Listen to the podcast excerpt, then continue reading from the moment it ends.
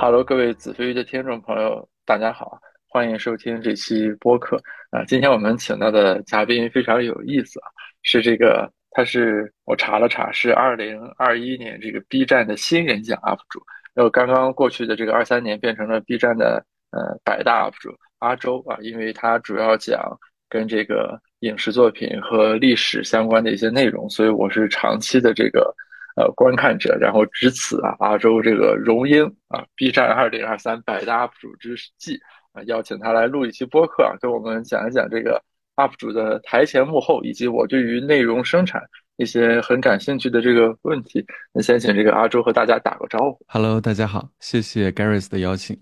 嗯，我是 B 站 UP 主阿周。嗯，非常高兴今天能够来分享一些自己作为创作者的。嗯，心得吧，还是先从你的内容开始说起啊，因为我基本上把你的视频都呃看了一遍，然后其中主要的内容还是解说类的啊。嗯，我我个人将其命名为叫这个借题发挥，对吧？就等于有某一个作品是个标的物，然后以这个为基础，你来对它做一些这个阐述和分析。我梳理了梳理，比如说电视剧有这个《人民的名义》，呃，《大明王朝》，然后是这个有。呃，历史的关于三国的，呃，文学作品的有这个《西游记》的等等。所以说，呃，首先其实我是很好奇的，就是你在选一个被用来借题发挥的这个标的物的时候，你的这个遴选的呃标准，或者说你是怎么样把它们从万千文学影视作品中挑出来？嗯，做 UP 主这个内容呢，呃，最初的目标还是希望尽可能的被更多的人看到，所以在选择这个标的物的时候。嗯，基本上就排除了那些小众的作品，比如说一些小众的电视剧，还有这个小众的文学作品都算小众电视剧。像我们同类型的，比如说，呃，这个《大明王朝一五六六》相对就小众，以及文学作品里面的《儒林外史》，虽然说也是我们感兴趣的题材，但是也相对小众，这种就不考虑了。然后不考虑的原因，不是说这些作品不好，而是，嗯，本身观众对他是有认知门槛的。我们作为一个嗯，就是分析型的这个博主，就是你分析的前提是别人至少得知道这些人物、这些事件，才能拿出来分析。OK，那你刚才谈到，就是说以这个标的为基础，你要做的是分析。这里其实就有一个很有趣的这个问题，呃，因为呃，我我在 B 站上会看很多啊，这种比如说解说啊、分析型的啊，不管是关于《人民的名义》啊等等，就这几部剧，对吧？大家翻来覆去的盘，然后。呃，当然，就是 UP 主本身都是尝试在分析，给听众提供一种视角。但是，呃，你比如说，如果看评论区或者弹幕，其实经常会有观众提出来，呃，说 UP 主在这个地方，呃，未免有些呃过分解读了，或者说这个这是阴谋论的视角等等。呃，所以我其实很好奇，就是当你在输出一个内容的时候，你自己对于所谓的分析。和过度解读，或者说阴谋论等等，这之间的这个分野的把握会在哪里呢？关于这个分析、过度解读和阴谋论，就是我是怎么理解这三个概念的呢？首先是分析，我认为它就是一个一个动作，就是你尝试嗯去拨开它的线索，然后去串联它的这个一些事件，这个这个过程本身，我认为就是分析，但是。有些分析会被认为是过度解读，有些分析会被认为是阴谋论，有些分析会被认为是一个比较好的分析。这会体现在呃什么方面呢？就在我的视角来看，可能核心就体现在我们这个论据上。就是如果说，嗯，我们这个论据的层次过深，就是我们根据已有的信息，然后分析到了第二层、第三层，然后嗯，甚至做了额外的引申，那这个可能就是过度解读。如果我们的论据过少，比如说就是只有这个作品这一处提到了，嗯，然后没有其他的这个论据来源，那这个就有可能会被认为是阴谋论，嗯，然后一个比较好的分析呢，其实是很符合，嗯，对历史事件的分析的一个一个方法，叫孤证不立，就是，嗯，如果说我们能从不同的视角都来证明你这个分析的逻辑是合理的。那这个分析相对来说就会被更多的人认可，然后就会认为它是一个好的分析，嗯，所以就是关于这个，嗯，过度解读和阴谋论呢，我的视角来看，无非就是一个分析的层次和论据的丰富度的问题。对，其实这里它是，观众层面的一个反馈。嗯，就是说，于你而言，你的动作其实只有分析，只是有的分析会在听众看来，呃，有过度解读和阴谋论的嫌疑，对吧？嗯嗯，是的。你你刚才说到这个工作，我我问个问题啊，就是说，嗯呃，影视剧的解读呃，我们姑且不论，比如说关于历史的一些分析啊，呃，你也会聊三国相关的，对吧？对，这个我很好奇，比如说你们的一些考据或者说分析，这个在。严肃的学术领域或者学者，呃，没有人做过这个事情吗？或者说，就是所谓学界的那种这个阳春白雪的那些成果，你会把它作为一个这个 input 纳入到你的这个素材准备的过程中来吗？啊，是会的，呃，甚至可以说，就是我们在分析这种相对严肃的历史事件的时候，主要的素材来源就是盖瑞斯说到的这个阳春白雪的成果。就不是纯靠自己想象，只不过这些成果呢，就是嗯，就可能因为我们毕竟不是做论文嘛，不是做学术，就相对来说没有那么严谨。可能是这个学者提到一个观点，那个学者考据出来一个事件，而我看到了这些材料，我把它串起来，然后做成视频，以故事的形式讲给大家。就是它并不能成为一个就是严肃的学术材料。但是素材来源还是这些，所以你是要看，比如说学术专著或者论文的其实啊，对，这个其实是有大量在阅读的，就是我们平时很重要的一个这个信息信息的来源。哎，这里当你在做这种分析的过程中，呃，我不知道，就是你还会关注所谓某种意义上呃原作的这个原意吗？我我之所以提这个问题是这样，因为我会发现很多弹幕和评论区的留言，它的一个视角就会认为，就是说，呃，这个文学作品、影视作品，它是有一个原意的，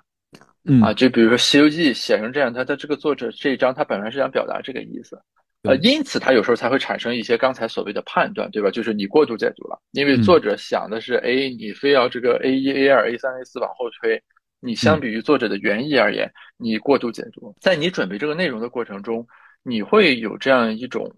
呃方向，或者说潜在倾向，是说，呃，我要对作者的原意进行一个还原，那还是说这个什么作品一旦诞生了之后就不属于作者了，对吧？所以就是，呃，我作为 UP 主，就我解读出来是什么就是什么，呃，因为就是文学评论家也从来不需要征得作者本人的评同意才能去评论。就就这里面你是怎么想的呢？这个事儿，我认为啊，大多数观点其实都是都是有它的合理性的。比如说，嗯，首先是作者的原意这个东西到底存不存在？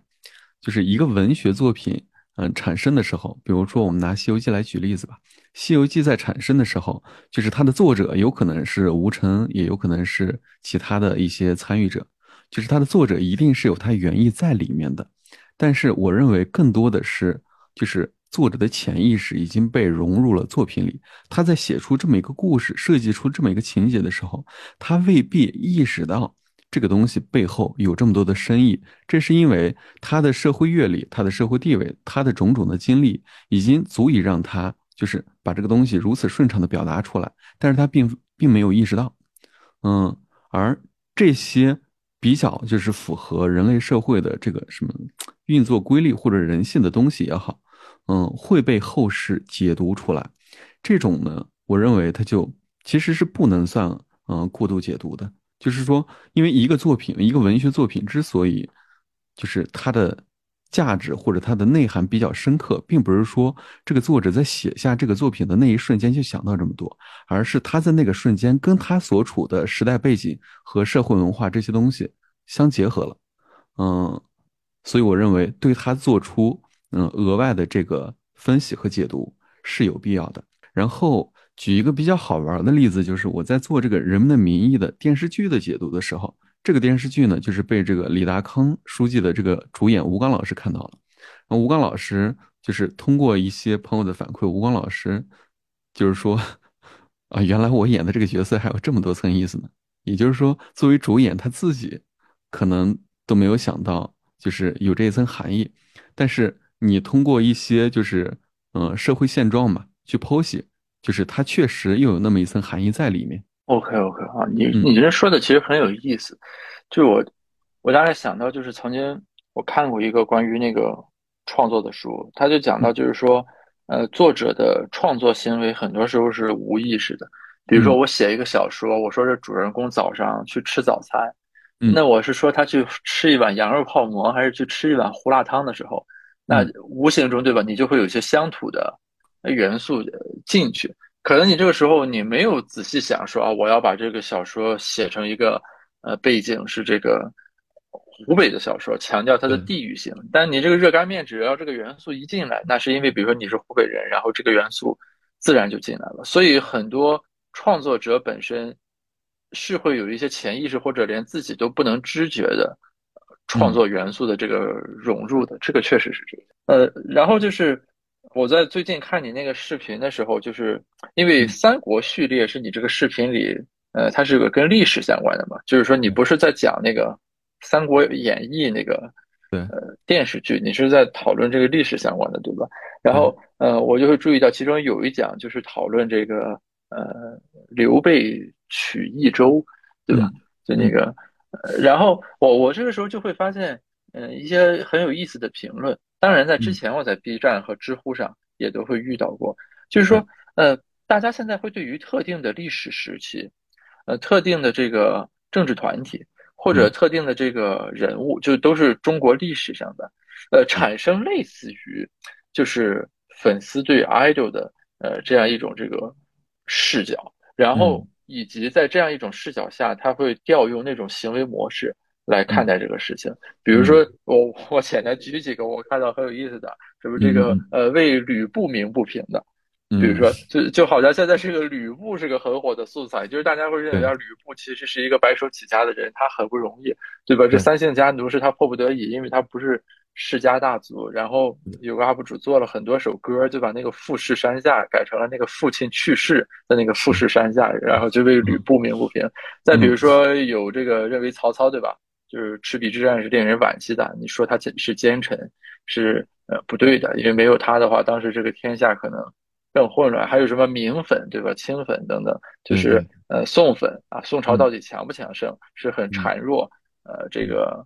丢失了国土，还是说经济繁盛等等？因为在你那个视频下面，我就会看到，比如说大家就会讨论说，这期视频是不是在给刘备洗地？嗯啊，或或者说这个取益州是不是刘备的这个污点？是多大意义上的污点？呃，他这个行为本身能不能被呃 justify？等等，我不知道你有没有留意到这种现象，或者说这个潮流？对，就是你是怎么看待这个事情，或者说它是怎么来的呢？这个事情其实就是我觉得可能源于我对这个客观的一些理解吧。就是对于这个历史事件来说，我认为是存在一个相对客观的，呃，就是历史事件的，嗯，比如说。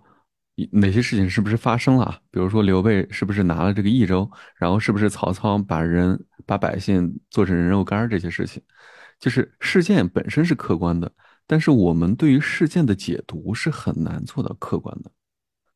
因为就是事件本身它是一个全方位的三百六十度的，就是有可能它有无数切入的视角，但是我们不管是去解读它还是去记录它。记录的都只是这个事件很片面、很片面的一小部分，所以就是这个是我对历史事实无法做出客观评价的一个论断。就是我自己会认为，虽然说历史事实它存在，但是不论我们在任何时期，哪怕是这个历史事实发生的当下的这一刻，我们也无法对它做出客观的判断，就更不用提后世追求的这些真实的判断了。嗯，然后在这个方向上呢，就是。我自己会认为，或者说我自己会更加倾向于葛剑雄老师的一些观点。葛剑雄老师他他自己是做这个历史地理学出身的嘛，然后他的老师是石念海，就是他们其实很重考据的这一派。但是他在做了一辈子考据以后，他现在一直在输出的观点就是，嗯，他会认为历史最大的意义就是服务于政治。那那这句话往深了解读，可能就。就比较深了，对吧？就就不聊了。但是呢，我认为这个这个观点是很有道理的。其实背后也隐含了一个，就是历史，就是解读的这个可塑性。就是历史解读是有很多切入口的，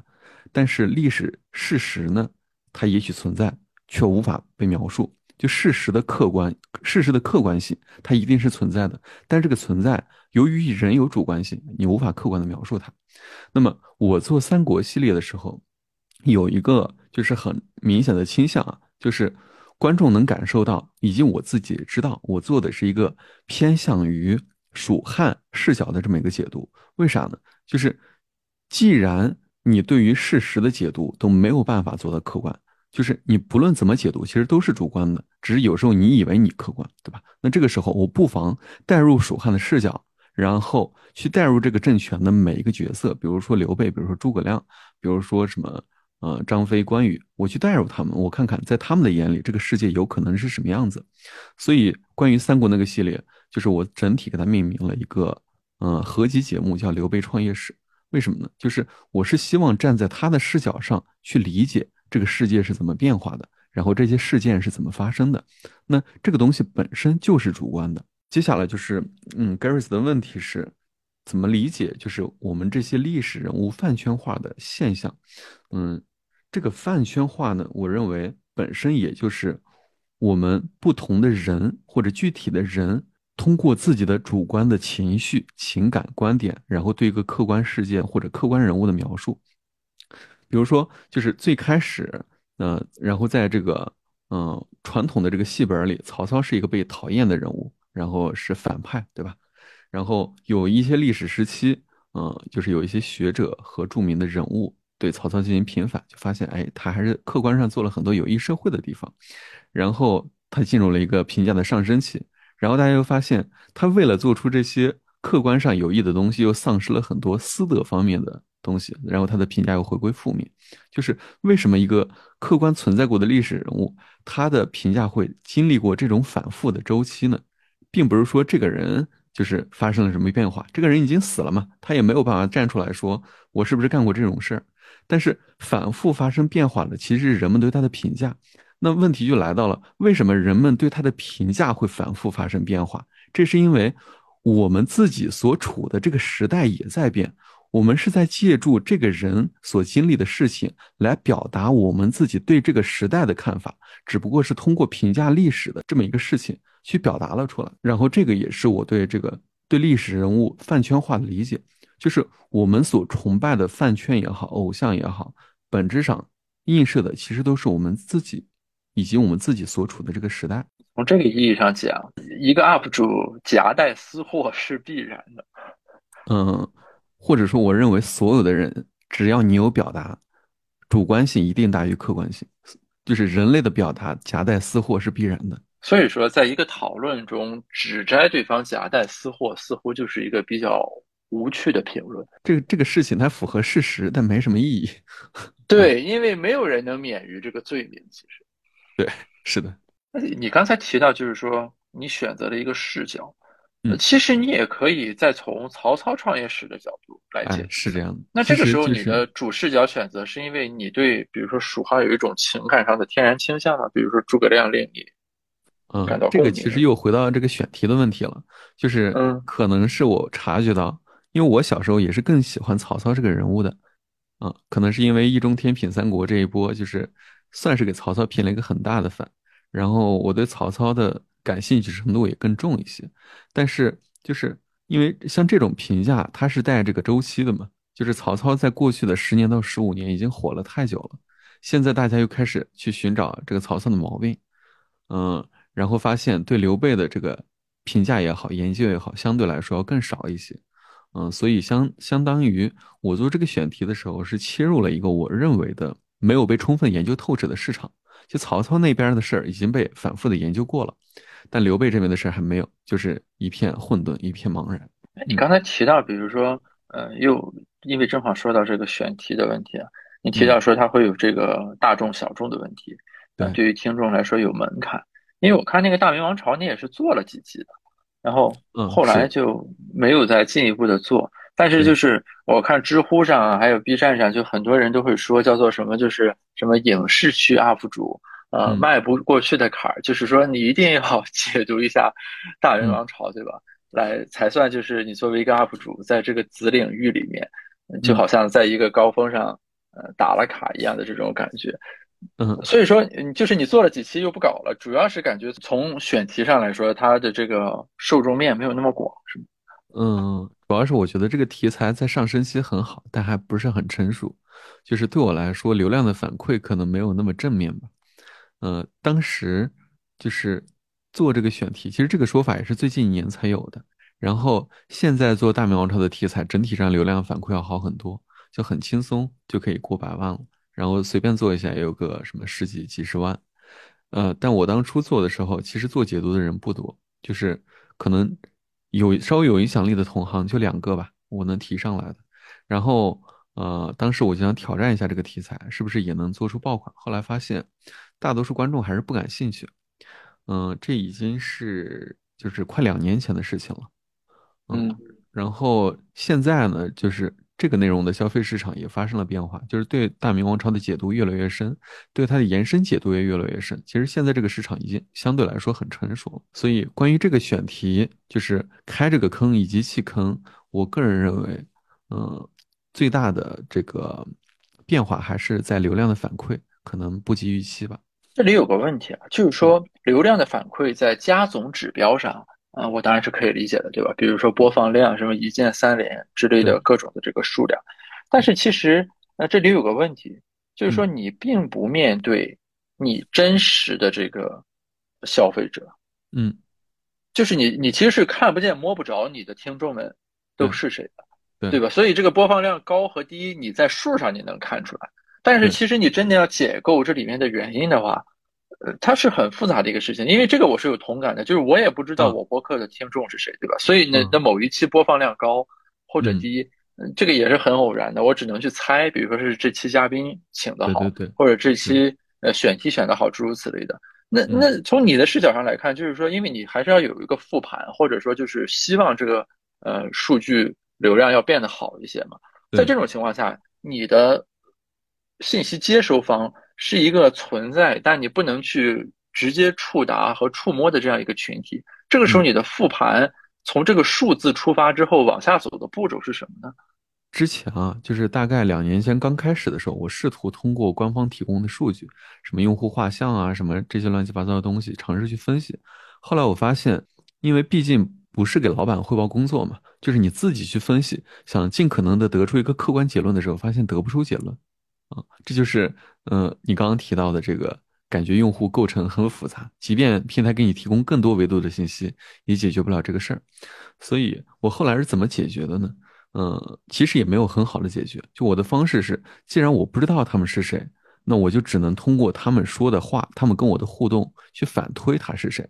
比如说，我有一个这儿有一个事件，然后他发了一条弹幕或者评论，那我就想，他为什么会说这种话？他说这个话的动机背后有可能代表了他的他的学历、他的见识，甚至他的年龄层。那我做的动作就很简单嘛，就是把每一条评论和每一条弹幕都看过去，然后这样的话对我来说会形成一个比较强大的直觉。嗯，所以现在处理就是不管是选题也好，以及去把握观众也好，我理解就是主要依靠直觉，而这个直觉直觉就来源于就是看所有的。就一条都不落落下，看所有的评论和看所有的弹幕。嗯，回到你刚刚那个问题啊，就是说，当看到一期数据它的流量反馈不好的时候，我接下来会怎么进一步的去入手？其实这个情况在最近一年半左右都很少发生了。就是当一个选题我做好，然后看到视频剪出来以后，我基本上已经能预估。它是一个什么量级的播放量？这个准确率应该在百分之九十以上。就对我来说，现在已经很少有意外了。这个我可以理解，就跟我们写了一个论文之后，写完之后你大概就知道它是配得上一个什么层次的期刊的文章，最后它大概会发在那一档里面。嗯，对。哎，比如说，那你最近这个在做《西游记》相关的这个，就是在你开这个系列的坑之前。你就大概会有感受，就是比如说这个系列做出来的话，它是能被市场所接受的，能够得到大家一些比较积极的反馈的。呃，其实开这个坑之前呢是没有这种预期的。呃，当做做一个全新选题的时候，其实这种直觉会会很小，因为当我们反复做一个题材的时候，用户他会反复的想看，观众会反复的想看你继续把这个题材继续做下去，它可能已经形成了某种依赖或者某种成瘾性，所以这个时候就直觉可能稍微会会不准一点。做全新选题的时候，但是同一个题材内，就是你这个文案或者视频水准的好坏，相对来说是准确的。那你当时选西游的时候，我我理解你意思，就是说其实就是新开坑，它这个地方的这个就是能靠直觉。呃，去把握的程度其实要弱一些。在对对对，然后同一个话题下面，你越做，比如说怎么样，大家会给更感兴趣，这个你感受就会更清晰。那这个时候的新开坑其实就是一个呃相对而言更重，或者说不确定性更高的决策。那比如说最近这一波你选西游的话，当时是有什么因缘际会吗？就是你特自己很喜欢，还是说你觉着就是选它？会，我觉得切中什么题目呢？嗯，是这样的，就是当初选题西游呢，算是有同行吧，就是他做这个粗略的解读，然后火了。就是大家没有想到，原来西游还可以通过这个视角去看。那我在做这个选题之前呢，我就跟呃这位著名的同行交流了一下，我们就不提具体名字了啊。然后嗯，发现呢还是有解读空间的，而且他也特别支持，就是。我擅长就是把细的东西，可能做解读或者做分析的话，会做得更细一些。嗯，然后我这位同行呢，就是更喜欢把握全局或者宏观吧，所以我们就当初呃算是聊了一下，然后也得到了他很多帮助，就开始做这件事儿。但是做的时候，就是我我会担心，如果流量反馈不好，或者观众不喜欢。但是你又开了一个坑，怎么及时把它停掉？所以我做 我做西游的时候，包括我开所有的选题，都不是从它的第一回或者第一集去开，就是我会选一个我认为我还能做的不太一样的内容出来，然后先看一下反馈，如果反馈好的话，那就做第二集，可能一直做到第五集的时候，你就明确了你的风格是能被观众接受的，那接下来可能就。持续更新了，所以说就是在这个内容的这个，就是因为你是要一期一期出嘛，呃，是的，你不会很看重它在原作当中的那个顺序，是吗？嗯，对，因为本身我们做的就是一个大众题材，大众题材就是像孙悟空、猪八戒、唐僧，对吧？你随便拎出来一个，然后它放在任何一集，对观众来说就是既熟悉又陌生的。熟悉是他们的人物形象熟悉，陌生就是实际上。大多数观众也不知道他们在原著里是一个怎么怎么样的相处模式，这就是得益于选题嘛。由于是，嗯，你选了大众熟知的题材，导致这个顺序反而变得不重要了。我刚才一直在想一个问题啊，就是说，呃，因为我之前比如说和一些写公众号的人，就是那两年公众号比较红火的时候，什么那个呃六神磊磊对吧？饭桶大老板，当然现在他们也是很大的公众号啊，呃聊过。就是其实，呃，在文字输出层面，呃，他们会有一些自己的这个方式，呃，你也可以叫模板，也可以叫模型。比如说，就是一个事情，对吧？呃，我怎么看一个行业，怎么写成一个文章？那一个事件怎么套到金庸的那个框架里面去？等等，他就会有一些这个方法。比如说，呃，要看这里面的核心的张力在哪，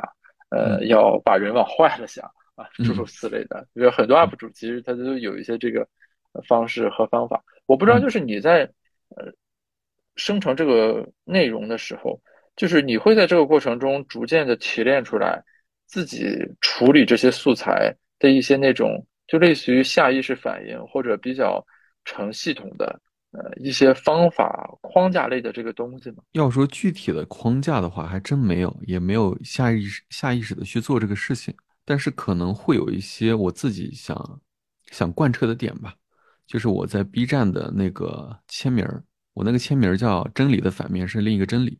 就是我希望每一个故事，我们讲的每一个故事，然后能让观众就是不那么片面的去看待这个事情。然后这是我这句话能再解释一下吗？这是我搞创作的初衷。真理的反面是另一个真理，这句话的漏洞是很多的，没有办法说这句话一定是一个真理。呃，但是它其实是在提醒我自己，就是。任何事情至少都有两个角度，一正一反。当我们就是尝试从从正面的角度去切入去解读它的时候，从反面角度一定也行得通。那其他角度当然也存在，所以说至少有两个角度。然后我希望我们的内容就是带给观众的感受是，嗯，就他会认为这个事情有更多的可能性，嗯、有更多的这个解读和理解的空间。这是我希望我的内容带给观众的感受。除此之外呢，关于这个素材处理呀、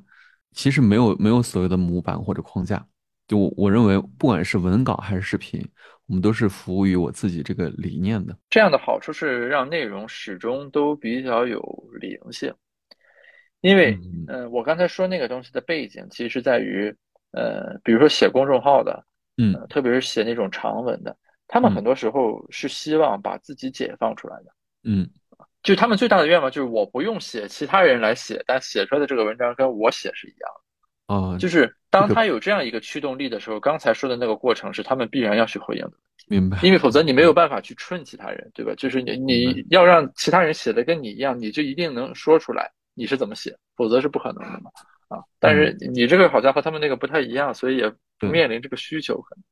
就是这个事情，如果是从创作流程角度去讲的话，我可能这块儿看的比较重啊。就是我们团队也有文案，也有文案助理，然后我们在写一个稿子的时候，我就是大家也会一起写，但是最后呢，就是他们写的东西会给我形成参考，我会拿自己的版本当成最终的定稿，所以我也没有想过，就是我这个东西交给别人写会怎么样。我觉得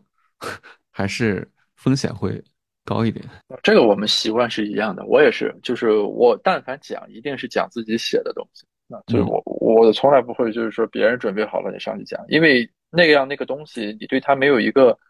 切身的把握。对，哎，最后聊到这个开头说的这个这个，还是恭喜你变成这个百大 UP 主。我其实对这个东西一直很好奇，比如这个东西是怎么评出来的？嗯，这个这个还真可以聊，就是因为今年关于百大评选规则的这个嗯讨论也有，嗯，往年呢就百大评选总体上来说是一个主观的东西，平台认为你好，然后你就好，平台认为你能上，你就能上。今年相比于往年，嗯，他们有一个主题叫回归吧，就是更多的回归于数据。首先，他会去关注那个数据表现好的 UP 主，然后在数据表现好的 UP 主里去挑出来，就是相对来说对平台有成长性的，或者说他们鼓励的创作方向的，然后去颁这个奖。嗯，可能过去的两年就是有点过度不关心数据了，然后这是一个变化吧。我先问几个细节问题啊，啊，这个百大 UP 主可以连任吗？可以的，哦，就是你可以年年是百大 UP 主。对，就是 B 站应该有五六个 UP 主，十个以内啊，连续六年都是百大 UP 主。嗯然后呃，你刚才提到就是说他要看呃流量，但是他肯定不是排呃流量前一百的就是百大，对吧？就是这里面对它还要有个甄别和遴选，这个完全是 B 站就是平台方来进行这个过程，是吗？对，是平台方来进行，是的。然后你们有什么申报或者就是参评之类的这种动作吗？还是说你就是接到通知，就是恭喜你成为今年的百大？没有申报或者参评，就是接到通知的。那比如说你获评之后，你会发现因为有了这个 title 之后，流量有一波上升吗？呃，其实是没有，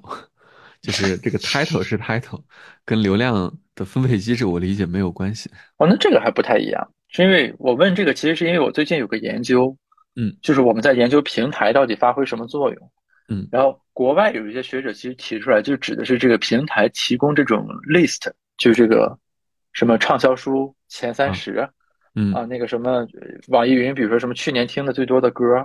嗯呃，什么大众点评上的必吃榜，就诸如此类的。就他认为，就是说，当平台提供一个这样的列表和清单的时候，他在提供一种公共品信息。这个嗯信息指的是，就是我把这个平台上所有消费者的行为给加总出来了嘛，对吧？那所以说必吃榜，然后这样其他人就可以由此更好的匹配到自己想吃的东西。嗯所以我我其实是很好奇，就是说，呃，B 站它发一个这个百大 UP 主是类似的这个操作。那当然了，因为它这个一次性发出来这个容量比较大，嗯所以说就是它会不会对用户的这个行为有一个很明显的这个引导，或者说这个对于这个流量有一个再分配？听起来好像是没。就是这个事儿，其实我可以从观众和创作这两个角度去去解答。就是因为我是 B 站的老观众嘛，可能零九一零年最早的一波就开始关注了。还有呢，就是现在也是这个百大 UP 主，就是从观众的视角，我其实不会去关心，因为他是百大 UP 主，我就去看他的内容。我会认为这个 title 是平台给他的一个奖励或者激励，但我并不会因为这个事儿就更加喜欢他，这是两回事儿。那作为创作者来说，我感受到的跟我在观众侧感受到的是一致的。流量的事儿就是你的话题，你是否会被人喜欢，还是要你自己来搞定。然后平台给你的这个 title 呢，就更多的是一种，就是一种认可吧，一种书面上的认可。因为我最近发现了一个那个，有一个人做了一个那个播客的实时排行榜，嗯，就是他按日度来这个更新，就这个中文的这个播客的这个。呃，排序，呃，它主要指标其实是小宇宙上的这个订阅数，然后我就发现自己好像原来巅峰时期能排到五十几位、六十几位，然后后来我不是就经常这个不更新嘛，就变成了八十几位、九十几位，然后我就最近想这个趁着假期要多更一更，所以说我从身体的感知的层面来讲，好像这种这个排名和表彰，嗯，对于创作者来说还是有一定的激励效果的。啊，是的，大家其实还是会比较想得到这种，呃，相对官方的书面认可吧。还有一个就是百大 UP 主这件事儿，就这个评奖本身，我理解啊，本身它就是一个事件营销，就是 B 站平台应该是希望通过百大 UP 主的营销，然后获得更多的社会曝光度，然后同时就借这个来提升，嗯，百大 UP 主整体的一个影响力。呃，相当于我理解 B 站是在做一个品牌嘛，但这个品牌目前，目前我的感受是，应该品牌力还没有那么强。嗯，如果它强的话，应该是怎样的？如果强的话，就按照你描述的那个，就是按照你的研究里的那个那个假设，如果强的话，它应该会带来额外的流量溢价。哎，这个颁奖现场，你们是会每个人都上去颁奖和致辞吗？因为我看网上有转过，比如说那个季连海老师给。呃，渤海小丽颁的奖，然后大家会称赞他这个发言非常得体，好像罗翔获评的那一次，他那个发言也是受到了这个很多称赞。你们这一百个人是一个一个上去领，然后发言，还是说就一锅炖了？发言呢，其实是就是比较少的，发言的机会，呃，哦，我观察到发言的机会是单项奖，百大 UP 主这个奖项是不发言的。哦，所以还有很多其他奖。对，还有很多其他奖，然后什么年度黑马、年度最高弹幕、年度最高人气，就这种奖项会发言。明白了，这百大 UP 主是集体讲的，嗯，算是吧，可以这么理解。哎，所以接下来你的这个创作计划当中，未来短期里面会主要在关注《西游记》是吗？嗯，《西游记》其实会更新完了，然后。接下来的创作计划就是我个人的选题倾向是不变的，就是首先，嗯，我这个选题一定是被大多数人所熟知的，然后，我希望能通过这种大众选题带来不一样的视角。所以这里边它具体的这个形式，比如说它是一个电视剧，还是是文学作品什么的，这个其实无所谓。对，这个其实无所谓，也不重要。重要的是它要有足够的弹性，对，供你来发挥。对，以及有足够大的解读空间吧。就是在你，比如说，当一个素材有其他人也在做的时候，你在准备这一期内容的时候，你会在事前看其他人的东西吗？呃，其实是不会，就是这个东西，嗯，就说到这个，有一些好玩的地方啊，比如说，就是我做西游系列的时候，有很多观众就提到说，哎，你这观点不是之前十多年前有一个叫什么吴闲云的早就提过了吗？但实际情况是，就是。在观众提到之前，确实没有看过，就是他们提到的那本书，确实是有一些观点恰好暗合了。包括我在《西游系列》里提到的一些这个讲述方式，跟马伯庸就是马亲王的这个新书叫《太白金有点烦》有一些重合，但这个重合未必就是，嗯，